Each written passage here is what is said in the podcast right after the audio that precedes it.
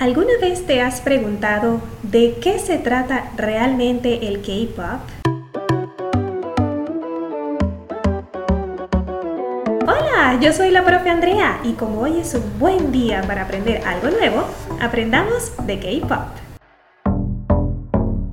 Quisiera comenzar nuestro primer episodio compartiendo con ustedes una frase que nos motive a tener un lindo día y una exitosa semana. La frase de hoy es del activista estadounidense por los derechos civiles Martin Luther King y dice, da el primer paso con fe. No tienes que ver todas las escaleras, solo da el primer paso.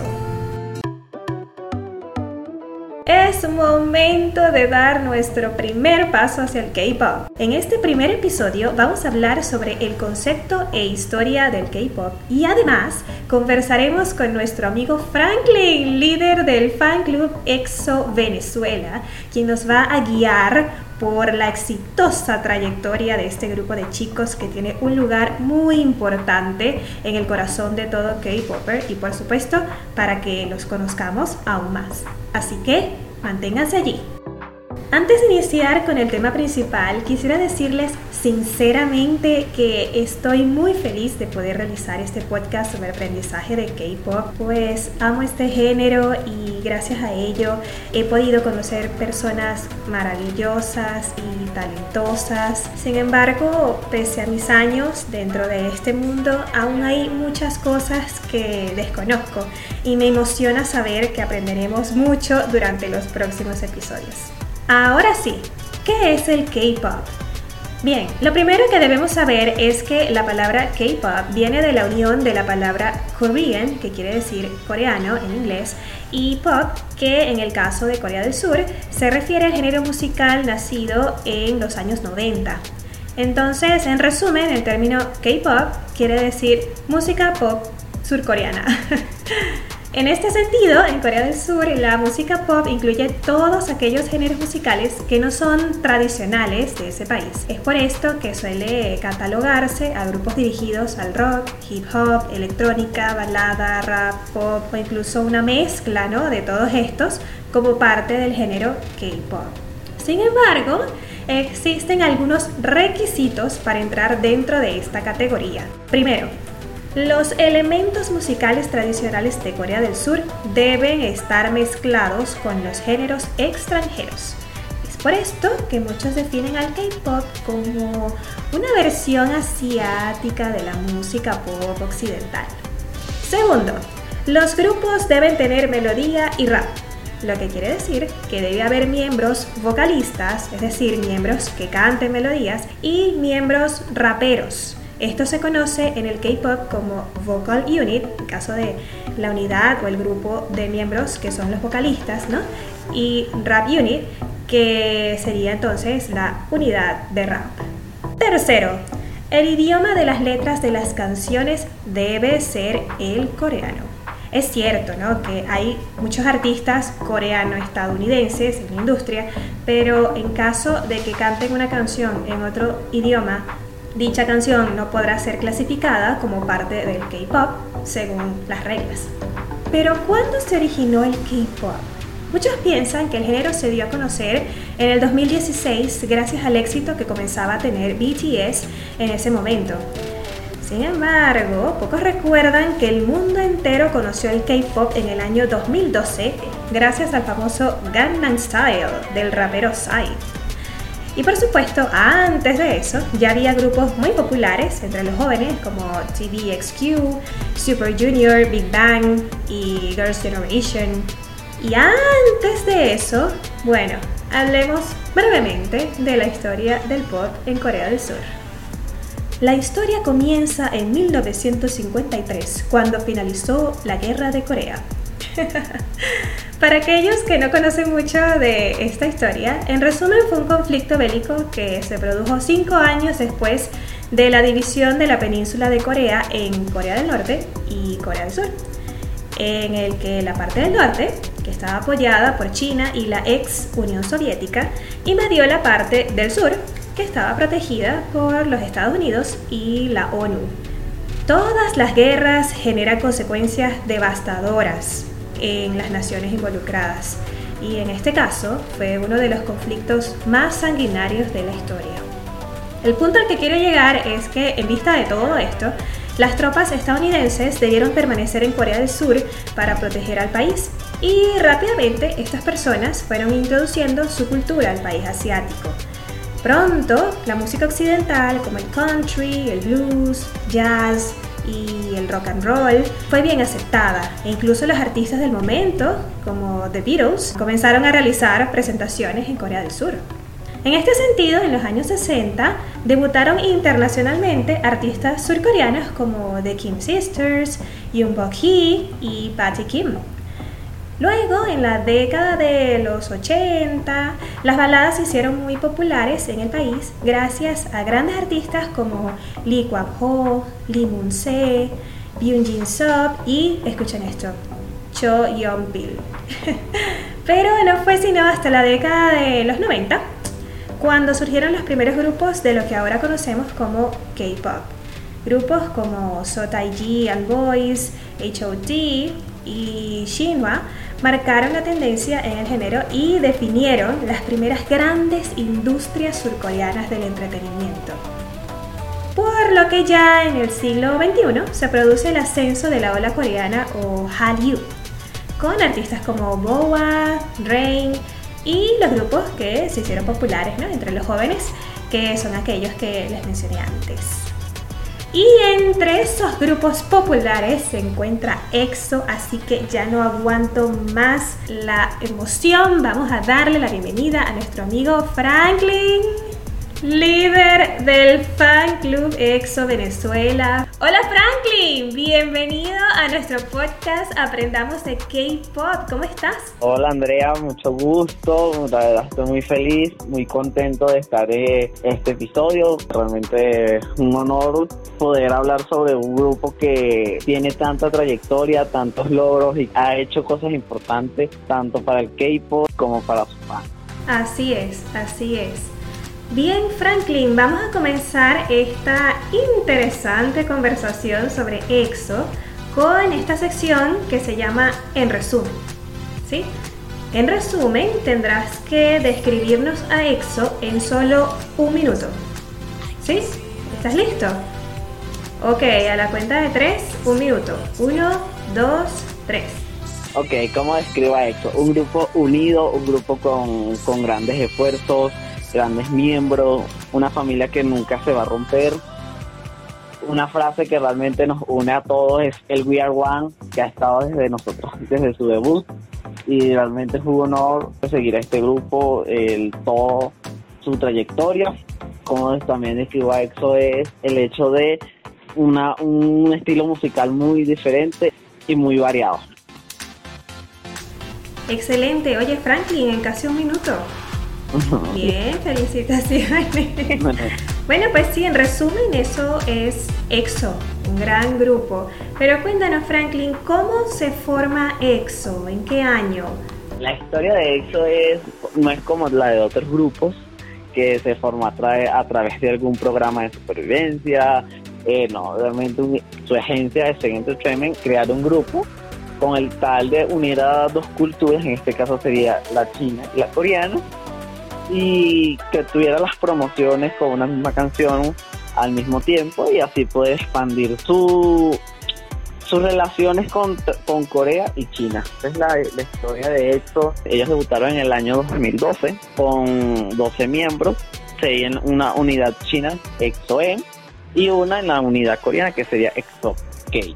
Ellos debutaron con su canción Mama, pero anteriormente ellos ya habían tenido dos canciones pre-debut, en una donde se les se mostró a los miembros vocales, que, que es What is Love, que en el caso de la EXO K sería Baekhyun y Dio, y en la versión E, Luhan y Chen. Ya después, dos semanas antes de debutar, ellos lanzaron su single, ya presentando a todos los miembros de tanto la unidades china como las unidades coreanas.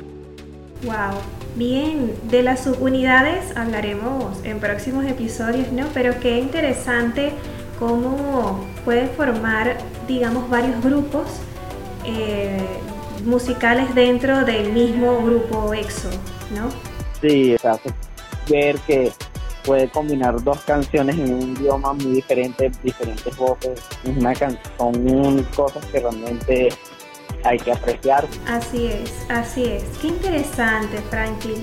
Y cuéntame, ¿qué caracteriza a EXO como grupo? Una característica muy, muy, muy grande de EXO es el hecho de que ellos son una gran familia. Ellos, a pesar de cada dificultad, de cada tropiezo, los obstáculos que han tenido, siempre se han mantenido unidos.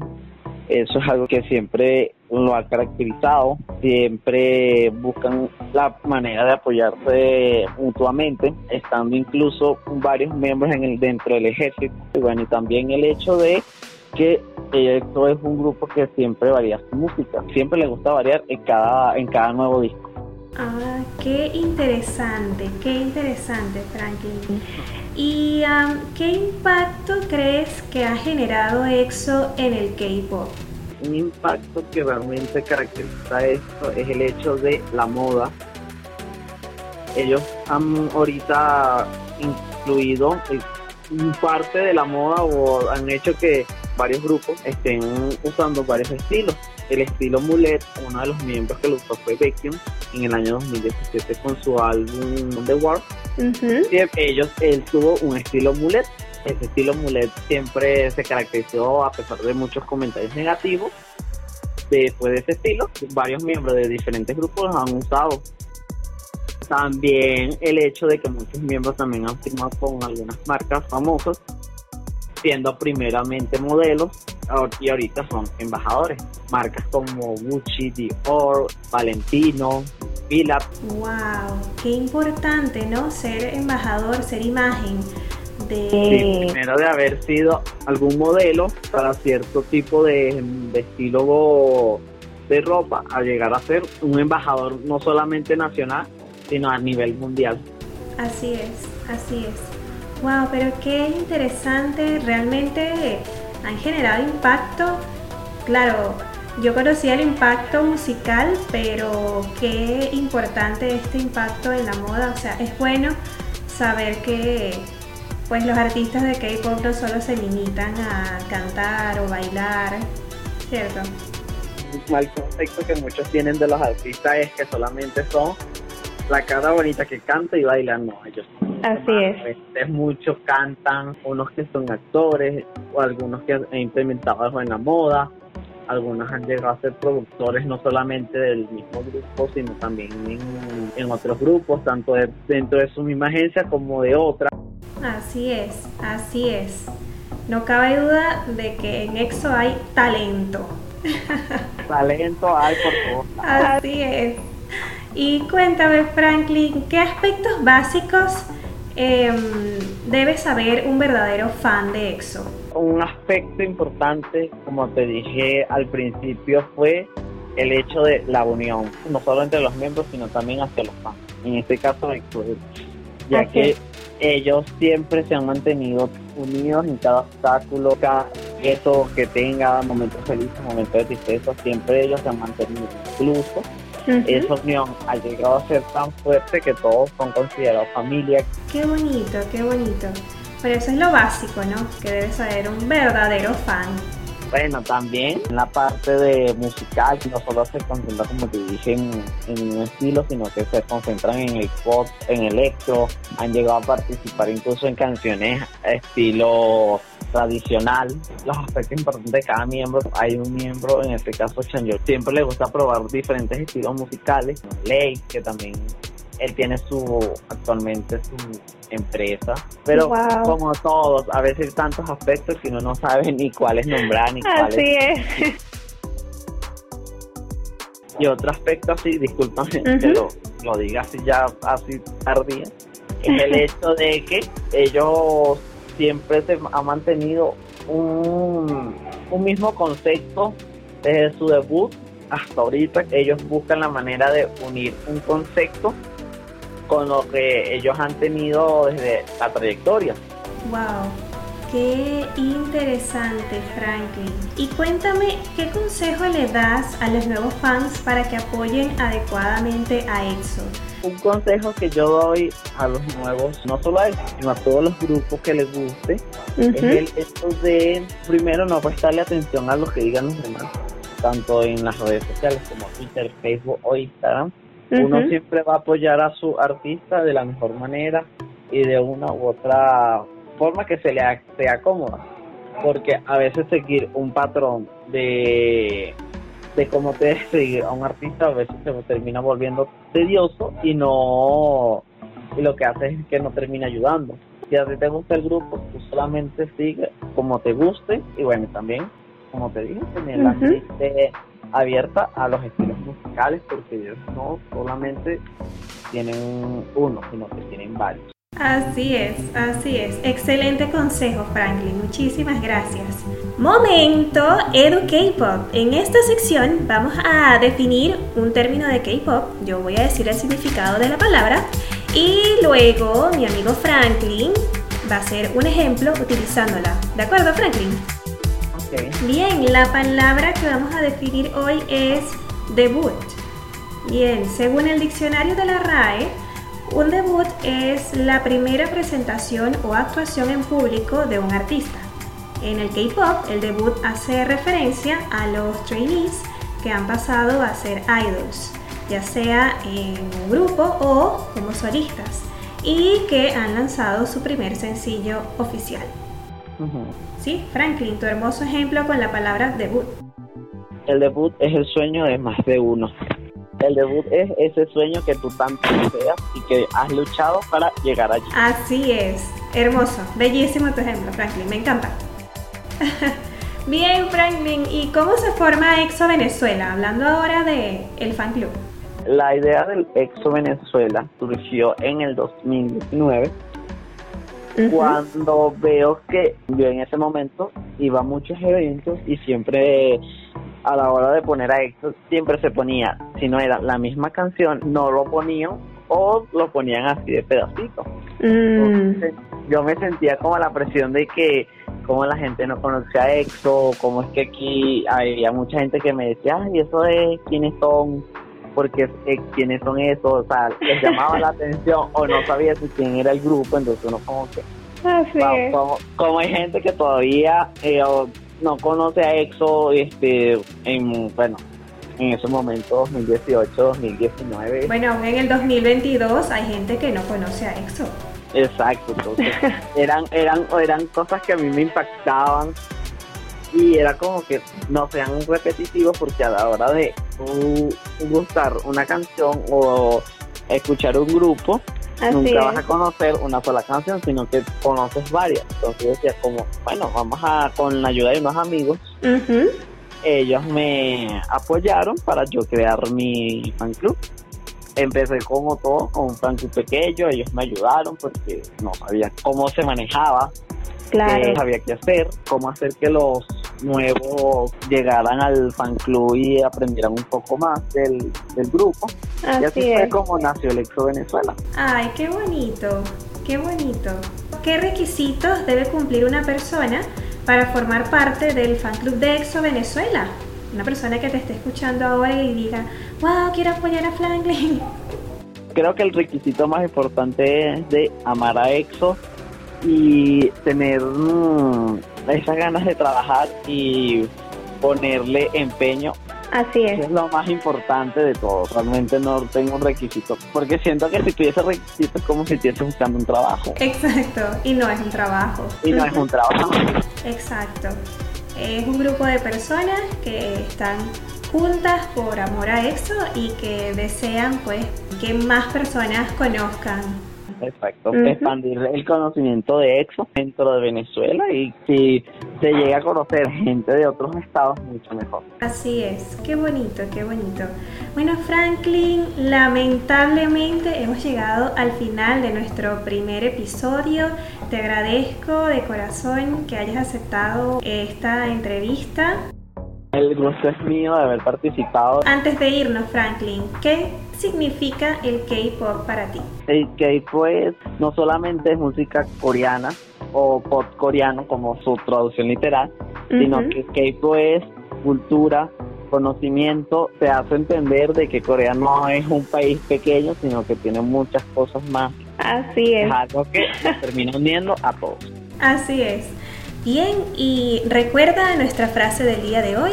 Da el primer paso con fe, no tienes que ver todas las escaleras, solo da el primer paso, como bien decía el gran Martin Luther King.